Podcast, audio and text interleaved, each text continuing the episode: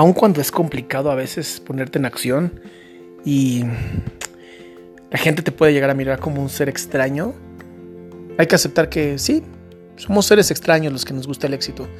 Somos seres extraños los que decimos día con día, hoy me voy a parar y voy a hacer algo chingón. Hoy el, mundo me va a mirar, hoy el mundo me va a ver. Va a ver el talento que tengo, voy a destacar. Porque aunque no lo creas, eh,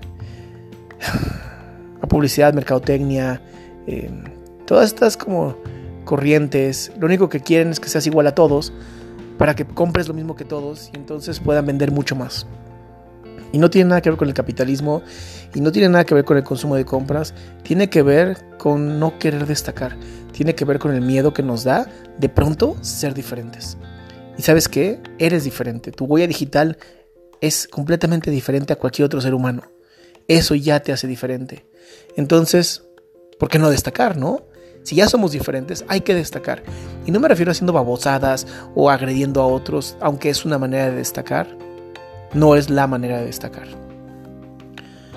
Para mí, mientras más bien puedas ser otros seres humanos, mientras mejor puedas tú ser para otros seres humanos, en ese momento estás destacando, en ese momento estás generando algo diferente. Y eso es lo que nos hace chingones. Eso es lo que te hace una chingona también. Porque para destacar se pueden tomar dos vías. El camino de la maldad, de ser un culero o una culera, o el camino de la bondad, y ser un modelo de rol, inspiración para alguien más. Es algo que tú decides y es algo que en lo que a mí me encantaría apoyarte.